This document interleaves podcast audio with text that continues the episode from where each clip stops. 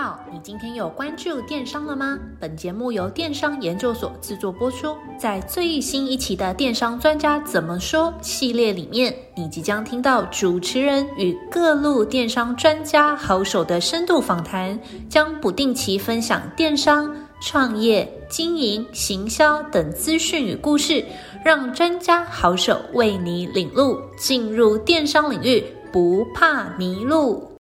我们都知道，做生意有几个层次。刚开始怕没人买，后来就会怕人家想买，但是你卖不了。为什么呢？就是因为缺货，还有断链的危机。那今天我们很荣幸又邀请到了跨境电商的那个怡君，要来跟各位听众朋友聊一下，身为电商，面对断链危机这么硬的状况，到底有什么应对或是自保之道呢？Hello，各位听众朋友，大家好，我是怡君。那谢谢 Alice，然后邀请我们今天来谈，就是现在整个国际间非常非常。呃，热门的一个议题哦，就是整个供应链大乱这个议题。那刚刚有提到说，就是在这样的一个状况下面，到底商家要怎么样去应对？那我大概来区分四个阶段，然后待会我们就针对这四个阶段，然后来一一的为各位电商的卖家就是解答说，诶，在这四个阶段分别我们要采取一些怎么样的行动来应对？那第一个阶段呢，其实呃，供应链的第一个阶段，当然就是。电商老板们，然后去请我们的制造商去啊，不管是准备原料啊，或者是开发、开发或者制造你的产品，那这个是第一个部分。那供应链的第二段呢，就是当这个产品完成了以后，那我们当然要做出货嘛，嗯，整大批的一批货，然后一起出货到你目的地的一个市场。那这个时候就会发生一些过程当中的一些现象，比如说现在会遇到供应链问题，物流塞港，嗯，对，然后导致或者是仓库会限仓，然后没有办法让你就是。呃，把全部的货都入库这样子，那这个是第二段，就是在整个产品完成到出货的这一段。那第三段呢，就是好，当你的商品，今天消费者跟你下单了以后，你的商品要从仓库出货，但是在这出货过程当中啊，就是供应链的呃后段到消费者的这一段，现在有一个很大的问题，呃，最近大家可能会看到一些新闻嘛。对啊、就是什么火车被劫啊，什么什么，包裹就被偷，包裹就被偷走，什么这些问题，嗯、还有什么大冰雪，对对对，所以现在连后段要送到消费者手上的配送这一段，然后也出了非常多的一些问题。那这个是第三段，嗯，那最后一段呢，当然就是呃，今天有可能会发生逆物流的状况啊，嗯，对，今天消费者收到你的货的时候，他会想要进行就是退货或是换货，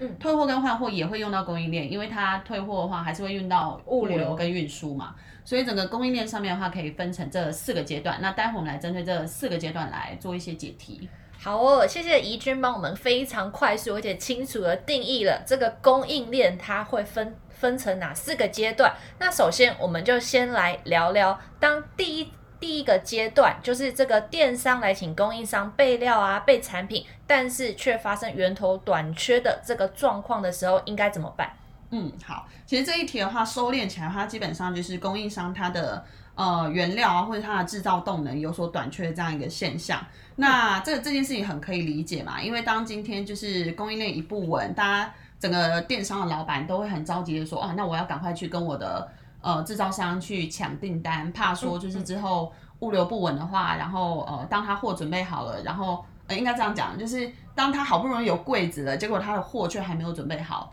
那这样会对，这样会搭不上那个船啊，或是什么这些的期程，所以它整体收敛起来这一题叫做供应商原料或者制造动能短缺。那在这样的一个题目下面，我觉得很有趣。前一阵子我跟一个 B to B 的贸易商也在聊这件事情。嗯、那我觉得他给一个非常非常好的一个 solution，因为他就是行动派。对，我觉得电商老板在这一段非常时期，大家都必须要是行动派，所以他采取的行动是，呃，他当下其实马上会需要调就是口罩的货。哦，对，他是专门做口罩的。应该说他算是呃，有其他的朋友跟他问有没有一些口罩的一些来源。嗯，对，那他们本来就在做贸易嘛，B to B 的贸易，所以他们会有一些这样的一个呃 sourcing，就是采购的一些来源。嗯，对，所以就是呃，这一个贸易商的老板他当时很聪明，他马上判断，因为全球其实现在供应商你要怎么样去找你的备案这件事情啊，你要把它从更全球的角度去想。就像以往的话，大家可能想说，好，我我可能要找。供应商，我们尽量找低成本，比如说中国啊、东南亚的制造商。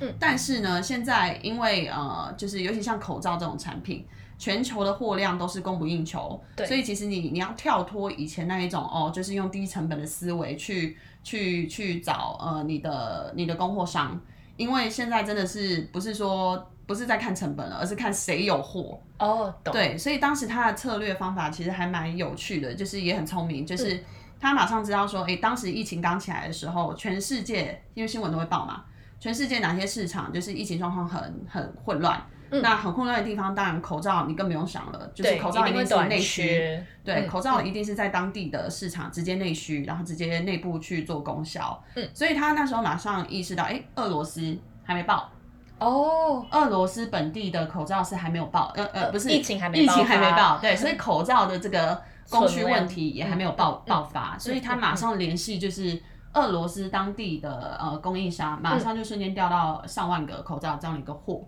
哇。对，这个策略思维很有趣，就是以前供应链的源头，大家会找人力低、成本低，然后或者是相对比较便宜的地方去。对，然后但现在听起来，在疫情之下，可应该要采取的是可以找到稳定供货或是货量充足的地方。没错，一定是现在是谁有货，这才是重点嘛。嗯，就是现在已经不是在用成本来思考这件事情了。嗯，所以，所以呃，有没有货这件事情，它其实很很反映就是民生的一些状况。对，所以疫情相对比较严重的一些地方，那个民生的货品的供应的来源也是更加混乱的。嗯嗯。所以，所以考量疫情，选择呃不同的国家的一些供货商，这是一个现在还蛮重要的一个考量点。那再来，供应商原料短缺这件事情，那当然就是呃最简单，大家各位老板一定要做的事情，我们就要事前准备。嗯，对，你一定会知道说你每一年的呃，就是销售的旺季跟淡季是什么时候，然后再来就是你每一期的那个销量大概是怎么样的一个成长的一个状况。嗯，所以在现在就是供应商不见得有这么多的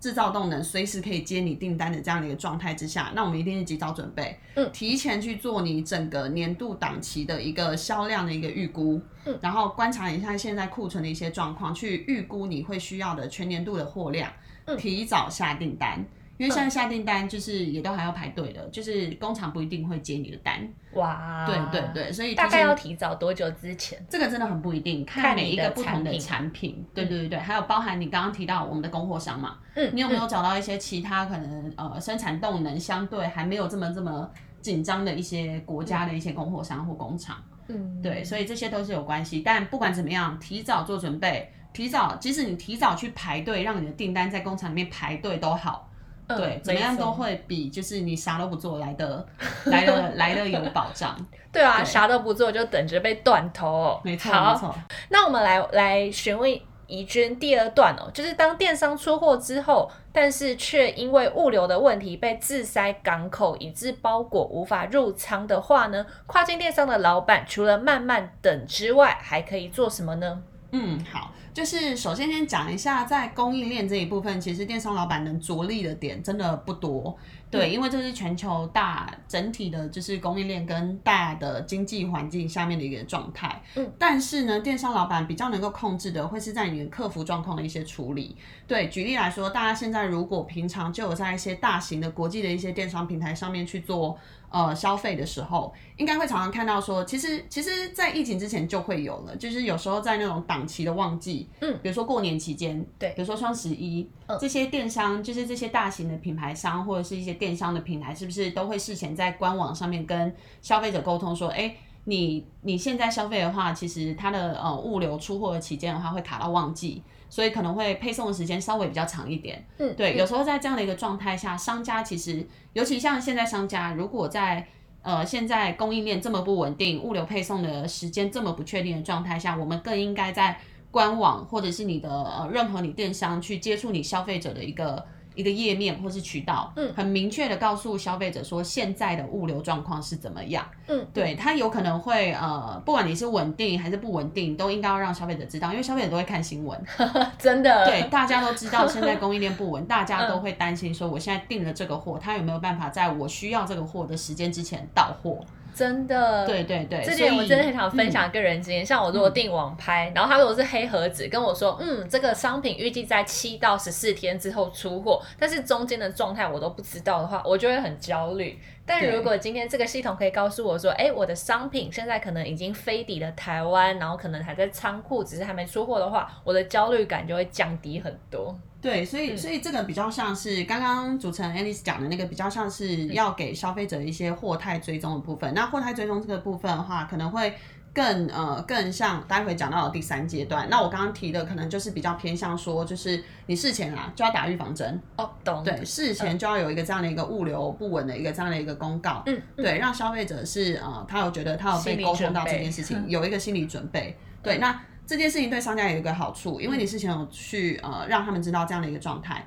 所以消费你会比较少去接到消费者一直来跟你问说，哎，我的包裹就是怎么都还没收到啊，什么什么之类的，因为他事前已经知道，因为现在物流不稳，所以晚收到一点是正常的。对，这是第一个部分。那第二个部分呢，就是呃卡在海关进不去的话，其实呃还有另外一个可能会比较对商家来说会提高很多掌握度的部分是。你在选择你的物流商的时候，呃，尽量去选用一些比较主流或是大宗的一些物流商，嗯、甚至是国际快递商。像是为什么？对，像是 DHL 啊、FedEx 啊、UPS 这一些，尤其是因为就是这一些就是呃物流商，就是它它现在在整个配送的。呃，应该说这一些配送的这些大型的这些物流商，嗯、基本上他们跟海关上面都会有一定的一些协议。哦，对，所以在在你你在商品清关的过程当中啊，嗯、什么这些相对会来的比较顺利，嗯、因为这一些大家都可以理解嘛，这些大型的国际知名的这些物流商，它相对是比较有品质保障的，嗯、所以它在整个物流啊，不管是清关的流程、配送的流程，都是非常非常的有它。完善的一些系统，懂，比较组织化。对对对对对，所以它当然能够在呃整个清关的流程上面啊，或者什么配送的流程上面是能够更加的顺畅顺畅。对，所以这个是在现在物流供应链这么不稳的状态下，这一些就是大型或者传统比较呃在呃物流配送上面比较专业的这些厂商会有的一个优势。那再来更不用说，就是举例来说，好，台湾人以前在做跨境电商的时候，比较喜欢用中华邮政的国际快递 EMS。但 EMS 的话，它相对它配送的时间会比这些专业的物流商来得久，而且其实像 EMS 的话，他们的货件签收的这些机制不是那么的完善。对，那尤其在现在就是呃供应链大乱的时候，你如果没有办法很明确的去让嗯、消费者有货件的签收这样的一个机制的话，其实那个货件包裹其实很容易就不见。嗯，对对，这样又是成本，要再试一次。是，是，所以这些大型的物流商，他们相对都比较有一些完善的包裹签收的一些机制，嗯嗯，所以更可以在。呃，乱世中就是确保消费者真的能拿到他们的货件。对对对对对对。好，非常谢谢怡君，这一段真的很重要。那刚刚怡君有有讲了几个点，我快速帮大家整理一下。第一个就是要先去预告你的消费者可能会晚到，你的货可能会晚到。那另外一个就是建议各位电商老板一定要采用主流的物流，因为主流的物流它比较组织，在清关的时候会比较顺畅。那呃，接着我们就来问怡君第三段，如果真的不幸发生了这个仓库出货，可是因为种种天灾人祸，比如说这个火车被抢劫啊，或者是大风雪啊，导致我们出的货没有办法正确而且顺利的送达消费者的手上的时候，那各位电商老板应该有什么的应对机制会比较好？嗯，这个部分我来拆成三个小点来跟大家分享一下好了。就是这个，首先第一个就是刚刚 Alice 提到的，就是今天呃第三段我们在讲，就是当消费者下订单以后，你要出货给消费者嘛？对。那消费者首先他最在意的就是他是不是他怎么样的方式能让他最安心呢？就是随时让他知道他的货现在到哪了。听起来好控制狂哦。对对对，就是所以就是要给他的一些这样子呃比较。货态追踪的这样的一个功能，对那货态追踪功能这件事情，基本上在现在电商发展比较成熟的一个状态之下，它相对其实是还一个蛮基本的一个功能了。嗯，对，嗯、所以呃，大家可能知道，像一些大型的一些平台，电商平台，Amazon 啊什么这一些平台，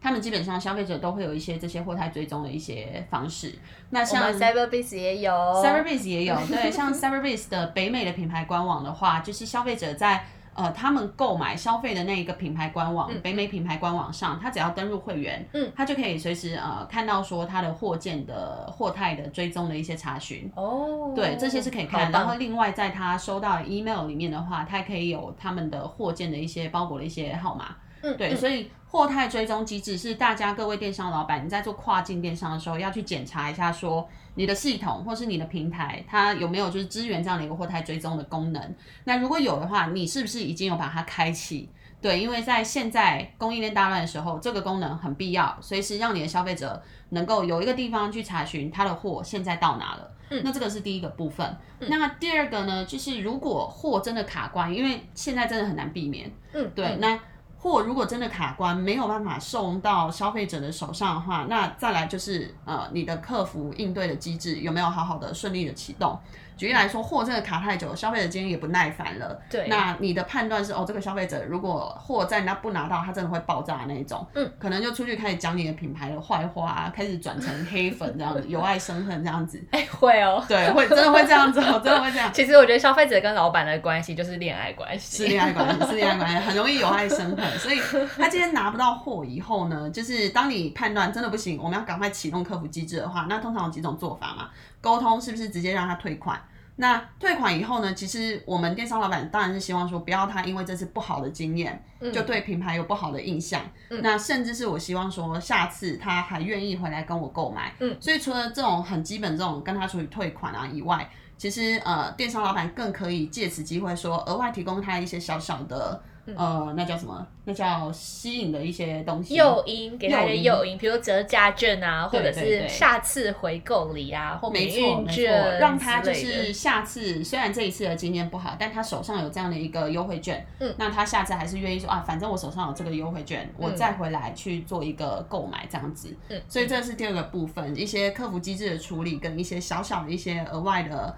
呃，诱因吸引他下次回购。那最后当，呃一些比较是电商老板权益的部分啦，就是如果今天物流商他他今天供应链大乱，不管他任何原因导致说你的货没有办法顺利送到消费者手上，就像刚刚提到，谁知道你今天交给哪一间物流商，他用火车的方式帮你去做配送，结果火车被抢劫。对啊，对，那这一些状况，对，其实这一些状况在一般的物流商他们在跟你签订的合约的内容，大家应该要仔细看一下。呃呃，大部分物流商他在你的合约签订的内容中一定会详细的注明赔偿的机制。嗯，那今天货件发生，不管是毁损或者是遗失等等等这一些状况，那其实它都会有一些相对应的一些赔偿的一些呃机制。对，那这些赔偿机制甚至会告诉你说，比如说它的赔偿的金额上限是怎么样啊？其实这些都是商业条件，所以一开始都会在签订合约的时候，其实都要讲清楚、说明白。对，那这些是电商老板可以特别留意。今天你真的遇到这种状况的话，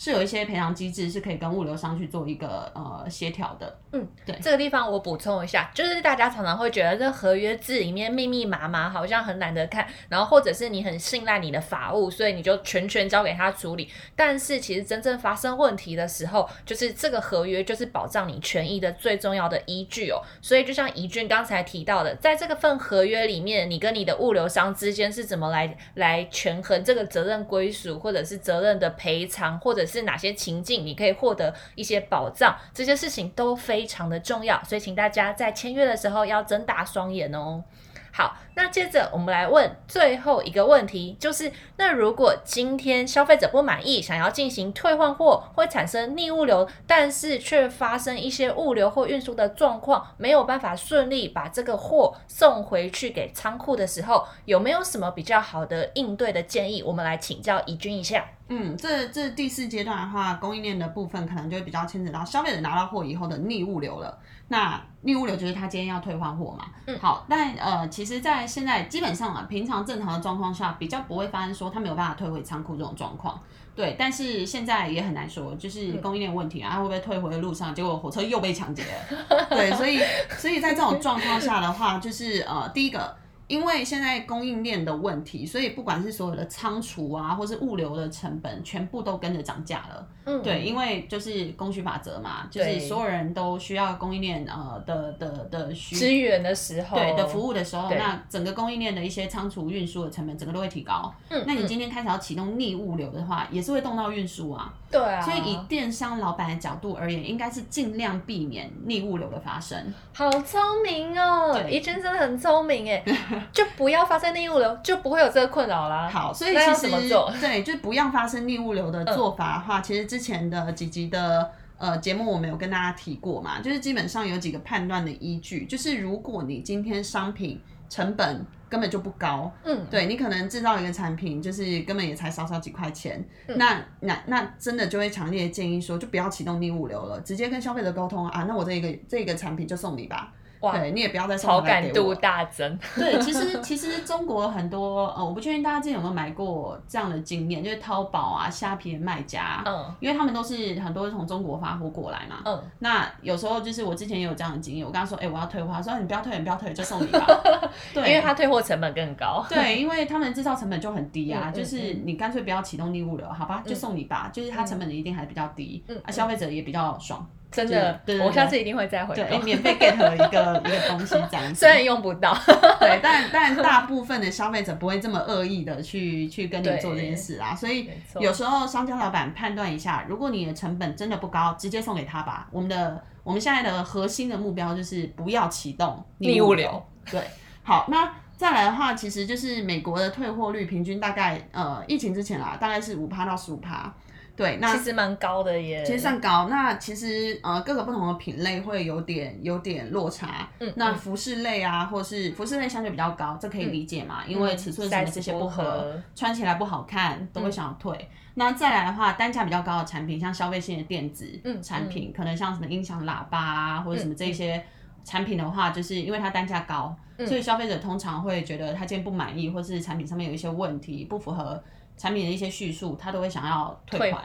就是，退款跟退货嘛，嗯，对，所以就是品类啊，或是呃这种服饰的品类，或者是单价比较高的产品，它退货率比较高。那相对的美妆保养品，因为开了使用过，大家也不好意思退，嗯，对，然后或者是低单价的产品，大家都比较呃不愿意退。那讲退货这件东西，还有另外一个一个细节是在说，其实美国的消费者退货统计出来的一个呃原因，退货前三大原因，嗯、第一个。就是尺寸不合，嗯，对，哎、欸，不对，应该第一个是那个商品有破损、坏坏损，那那这个一定会退嘛，这是第一大原因。嗯嗯第二大原因是因为就是好，就是产品的叙述啊，商商品页的那些叙述，跟他实际拿到产品落差很大。就原本想要买苹果，就来一个香蕉这样的一个概念。对对，大家会觉得哈，我当初是因为你页面上面说说它是苹果，我才买的，结果你送来的卖狗肉。对，所以就是第二大原因，通常是因为说你产品的叙述跟呃消费者实际拿到的产品很有落差，嗯，那他们也会想要退货。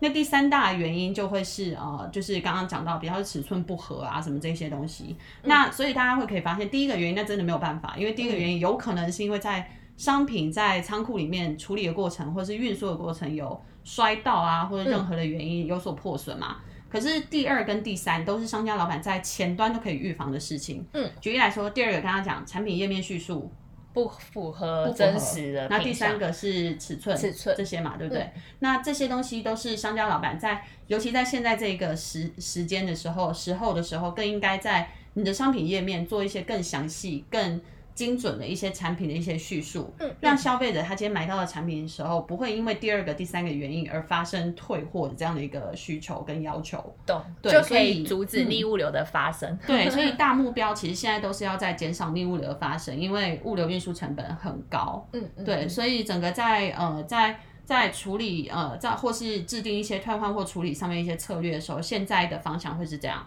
我们的目标就是阻止逆物流发生。好，那快速帮各位听众朋友 summary 一下，到底要怎么应对逆物流呢？我们就是要避免发生这件事情。那为了避免发生这件事情，刚才怡君有说喽，在美国最容易发生逆物流的情境有三个。第一个就是外观，货品的外观就是有破损或是损毁。那第二个呢，就是呃这个。呃，商品页的描述跟这个消费者后来实际拿到的商品不符合，挂羊头卖狗肉。然后第三个就是可能尺寸不合或是用不习惯，种种要退货。那各位电商老板要避免的就是第二个跟第三个原因，所以请尽量让你的商品页的叙述跟真实的品相之间是没有落差。那第三个呢，你可以透过不同的方法来降低第三种状况的发生，比如说呃这个。呃尺寸不合，你可能就可以再提供更详细的说明啊，然后或者是说针对你的商品的一些细节的描述更加的精准，就可以有效的避免逆物流的发生。好，那我们这一集就到这边，谢谢大家，拜拜，谢谢，